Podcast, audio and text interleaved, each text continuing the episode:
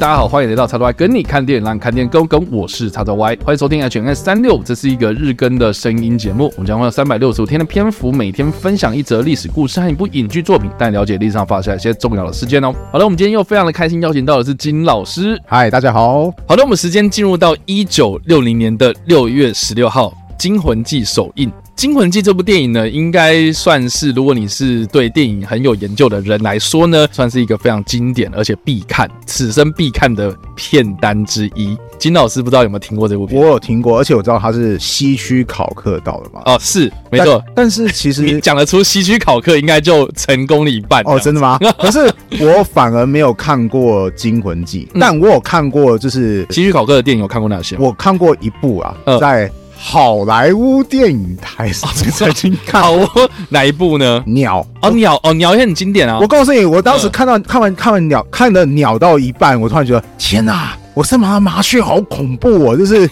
我觉得 你在路上麻雀有阴影。对，我觉得 OK，因为那个是我蛮小的时候看的，啊，然后我就会觉得说哈，好恐怖，为什么鸟会这个样子？然后出门看到一些鸟啊，然后一些鸽子，我觉得 他们会真的像电影当中疯了似的，就突然攻击我。所以我其实觉得说，虽然说我只有看过希区考克的电影只有一部，但是就光凭那一部，我觉得就让我印象非常非常深刻。嗯，对，就是它会让我一个对。平常习以为常的动物，突然开始产生怀疑或是一种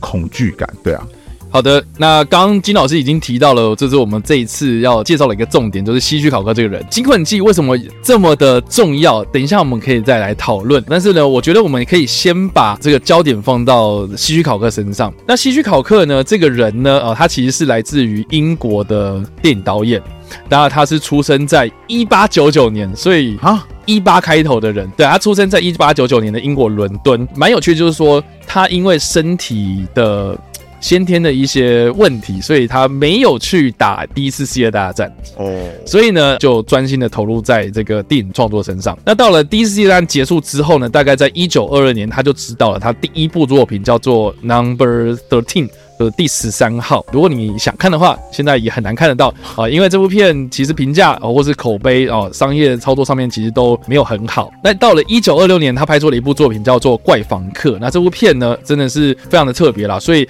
在电影圈就开始受到了注意。然后这部片也是他开始取得商业成功的一个很大的转捩点。然后呢，到了一九三九年，他受到《乱世佳人》的那个编剧的邀请，开始到美国发展。然后在一九四零年的时候就。让他拍出了第一座 哈，也是他生平的唯一一座奥斯卡最佳影片哦，《蝴蝶梦》啊，这部片的英文片名叫做《Rebecca》哦，就但是他翻作《蝴蝶梦》啊，我只能说那个时候的中文电影翻译是非常的唯美这样子哦。你你像看啊，什么《Singing in the Rain》就可以翻成《万花西村》，对，为什么？其实我后来听听到他的英文片名的时候，我突然觉得啊，这两者之间有什么关系？就是万花西春，在在下雨天唱歌，为什么你要翻译成万花西春？然后，其实我一开始也不知道万花西春是什么意思，反正我只是觉得说这部片听起来就是这种哦，好。挺文艺的那种感觉。对，反正我刚刚说了《蝴蝶梦》嘛，《Rebecca》这部片，我虽然没有看过希区考克的这部个版本，但是最近 Netflix 上面搜有一个最新最新的重拍版本啊，就是用现代的方式去重拍的这个故事，然后是由这个前阵子才爆发丑闻的艾米汉默所主演这样子。哦，对，然后故事大纲差不多，就是。大概的结构差不多，哈，只是评价没有很好，这样。好的，好，反正 就是他拍了《蝴蝶梦》之后呢，就开始。受到这个好莱坞的注意哦，就在后续呢，一九四零年代到一九五零年代之间，就拍出了像是《意乱情迷》啊、《美人计》啊、《后窗》啊、《情凶计》啊、《迷魂计》啊等等的这些片子，然后其中还有也像是比较多人在提到什么《北西北》，反正经典片啊，大家可以去看一下。那我自己个人可以特别提到，就是说这个《迷魂记》这部片，英文叫做 Vertigo，就是晕眩哦，呃，对，晕眩的意思这样。然后这部片。最大的特色啊，哦，就是说这个男主角里面这个男主角，我说《迷魂记》里面这个男主角是他有惧高症这样子，嗯，对，那他要怎么样用摄影的方式去呈现惧高症？所以他就创造了一种 Dolly Zoom 啊，就是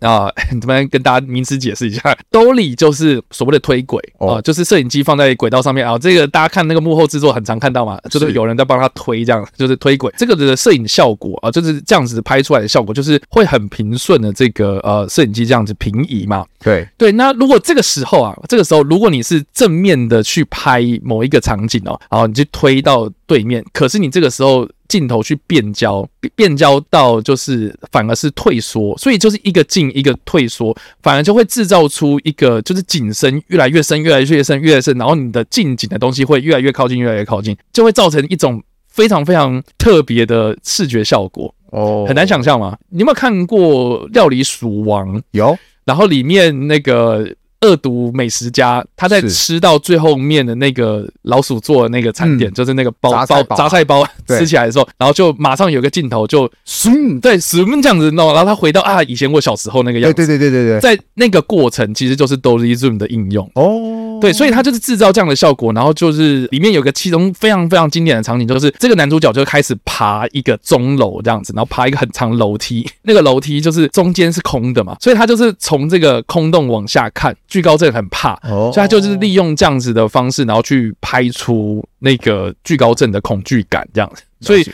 呃，算是一个在摄影机的技巧上面，呃，这个后来的人很多人都在应用的一个技术，这样。所以，这个也算是他一个非常特别的摄影手法。那到了《惊魂记》这部片呢，已经就像我刚刚讲，已经到了一九六零年代了，他还是在拍黑白电影，而且呢，最特别的就是说，这部片它并不是用一个。完全电影的规格去做制作，就是他找的工作人员几乎都是从电视圈来的这样子。哦，对，然后他的预算其实也不高啊，但是他的故事其实就是在描述说有一个卷款潜逃的一个女秘书啦，是，然后她身怀巨款啊，就开始逃亡这样子，然后中间他就投诉了一个汽车旅馆，然后没想到这个汽车旅馆的这个老板啊，是一个精神状况有点不太正常，一个杀人犯这样子。所以，就中间的过程就是他们两个人怎么样，就是交涉啊，这样子过程这样。那当然呢，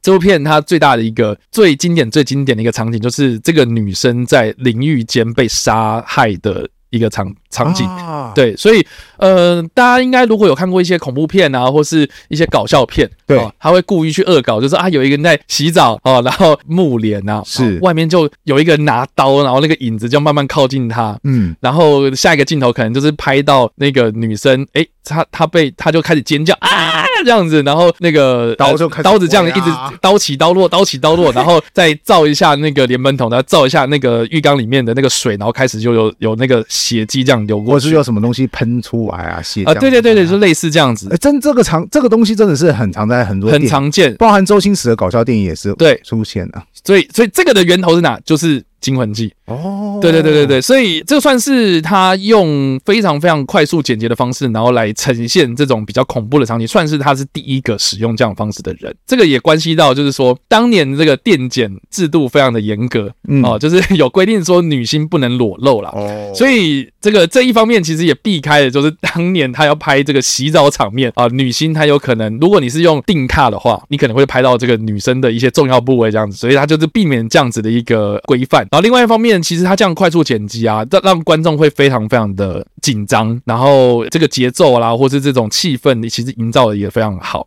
然后另外一方面就是说，他除了是这种快速剪辑啦，或是这种特殊的这种取景方式，然后你一下拍连门头，一下拍女生尖叫，你一下拍这个水槽啊，什么有的没的。那其实就过去的电影创作者来讲，是不太会这样拍的。可是他被这样创造出来，所以算是非常非常的特别。同时呢。他也成功制造了这种怎么讲？这种戏剧效果，这样或者说悬念嘛，就是反正有好像是不是有人曾经说过一句话，嗯，看不到才最可怕。对，如果你今天真的拍一个人这样噗捅进去，其实大家都那种哦，好，他被捅了，或者是说哦喷血啊，哦好逼真哦。对，可是问题是，你就是反而一直没有拍出来他是怎么被捅啊？说哈哈哈什么状况？我觉得这种看不到的效果，其实反而会更。更勾起我的想说，到底发生什么事情？到底发生什么事情？那种感觉，所以，所以真的是非常特别，大家赶快去看一下。好，那另外就是值得一提，就是说呢，这部片因为它是黑白片嘛，嗯，然后呃，希区考克他在里面就是用的血浆哦，其实是巧克力糖浆这样啊。巧克力酱，所以它其实不是红色的。呃，对，其实不是红色。所以，哲哲你可能想象，就是那个女生在拍这场戏的时候，场面应该是感觉是很好吃的东西，这样不是很好，不是我，而且如果是我去演，我因为觉得我很出戏啊，就是啊，然后结果是黑色的东西出来，旁边人就会开始挤那个巧克力酱，我我，我会觉得我是异形吗？为什么我流川的血是黑色？反正就是呃，希区考克就是用巧克力酱，然后制造出当年非常逼真的血的效果，这也是蛮大的特色。那另外一个值得一提的就是说呢，有蛮多。多的谣言啊，谣传就是说，饰演这个女主角的珍妮里啊，她在这场戏啊，导演为了要求逼真啊，所以就故意跟她讲，就是说这场戏就是要拍你洗澡，然后也没有跟他讲说等一下会来杀你哦，就是也没有就是给他太多的心理预设，然后就是他想要追求这个最逼真的尖叫效果，然后另外呢，他也呃为求逼真，这个洗澡这个水，他是故意放冷水这样子。那其实这件事情后来都被郑丽丽本人否认。哦，对，那郑义里他就说呢，这场戏啊，这场戏虽然就是短短几秒钟，然后大家可能看了，哎，就是如坐针毡，可是他们实际上拍摄的花了七天这样子，哦，花七天都专门拍这场戏，哇，对，大家可以想一下，就是说当年的摄影机是很笨重的嘛，哦，所以。你取一个场景，你可能取一个画面，你可能就是要塞那些设备，打灯啊，或是摄影机，然后三脚架啊，什么有的没的，你要去设定哦，所以就是多多少少这样来来回回就花了很多时间，这是可以想象的出来的啊。那另外一方面就是说，希区考克其实在当时的片场都一直在呃现场待着，所以并没有就是说什么好像故意要吓他这样子，对，嗯，对，所以这些谣言都被破解，这样反正呢，哈，就是说这个经。经典的桥段一直都有被后来的电影所致敬啊，哈，就包括金老师刚刚有讲，有一些周星驰电影都有致敬他。像周星驰有一部电影，但是这部电影比较冷门，叫做《逃学威龙三》，然后其中有一段，他不是洗澡啊，但是很像，就是周星驰他要追一个人，然后结果电梯门打开，然后就突然拍一个人，好像就拿一个锥子的画面，就只有手跟锥子，然后周星驰，然后这个锥子就往他这边刺下来，然后周星驰，哎。然后就后来发现，其实没有刺下来，然后原来是周星驰刚刚给钱那个乞丐，然后那个那个乞丐就说：“竟然给我人民币，那个莫名其妙。”然后就把人民币丢在周星驰的脸上。好，可见那个时候香港应该还没回归。好啊，反正 好了。那希区考克本人呢？呃，他呃后来呢，就是因为电影的成就，就是陆陆续续有获得很多奖项啊，包括这个伊丽莎白二世呢，也有赋予他勋位。是这个，就英国那个王位啊，或是那个爵士啦、啊，什么有的没的，那个好像是分很多等级嘛。对对，那这个我我也不太懂那个等级是什么，反正就是他有被受封为爵士这样子。然后呢，一般来讲就是受封爵士，好像。要放弃非英国的国籍，嗯，可是他当年为了要拍电影方便，所以就是有入籍美国，所以他其实是同时保有英国跟美国的国籍，然后他算是少数几个就是保有美国国籍，然后同时又受封爵士的一个英国人，这样。值得一提就是说呢，我为什么要提到他过世呢？就是因为《惊魂记》其实啊、呃、后来有续集或是系列作品或是重拍，蛮有趣的，就是因为很多人都不知道，那他有。总共拍了三部的续集，所以总共有《惊魂记二》《惊魂记三》《惊魂记四》，然后分别是在一九八三年、跟一九八六，还有一九九零的这个《惊魂记四》，它算是前传电影，但是评价都没有很好。好，对，那我们就看到这个年份就知道说，哎，一九八零年他去世，但是后续第二集他推出的时候是一九八三年，嗯，然后一九八六跟一九九零嘛，哦，所以就是说他完完全全没有参与这些续集的制作，所以呢，对我来讲，哦，就是你只要看第一集就够了。然后呢，呃，后后来啊，哈，就是说，如果你在网络上想要找这个希区考克呢的这个惊魂记呢，请指明，请认证啊、呃，由希区考克本人执导的1960年版本的惊魂记啊，因为后来呢，呃，美国的导演呢，葛斯范桑他在1998年的时候有推出新版的惊魂记，就就同样的一个名字，但是他冠了一个1990。惊魂记，哦所以如果你找到找找到了，哎，彩色版本的啊，千万不要以为是 什么数位修复版哦，哈，它其实是格斯范商他重拍的版本。那他重拍的版本也蛮也蛮妙了哈，就是说他全部的镜头都一样，就是全部再照着拍一次，然后只是说演员换了，然后场景有点换，然后黑白变彩色，然后黑白变彩彩色这样。好，对，然后那好看吗？一样也是评价非常差。对，所以呃，不要就是怪我没警告哈。对，那另外的话 就是说。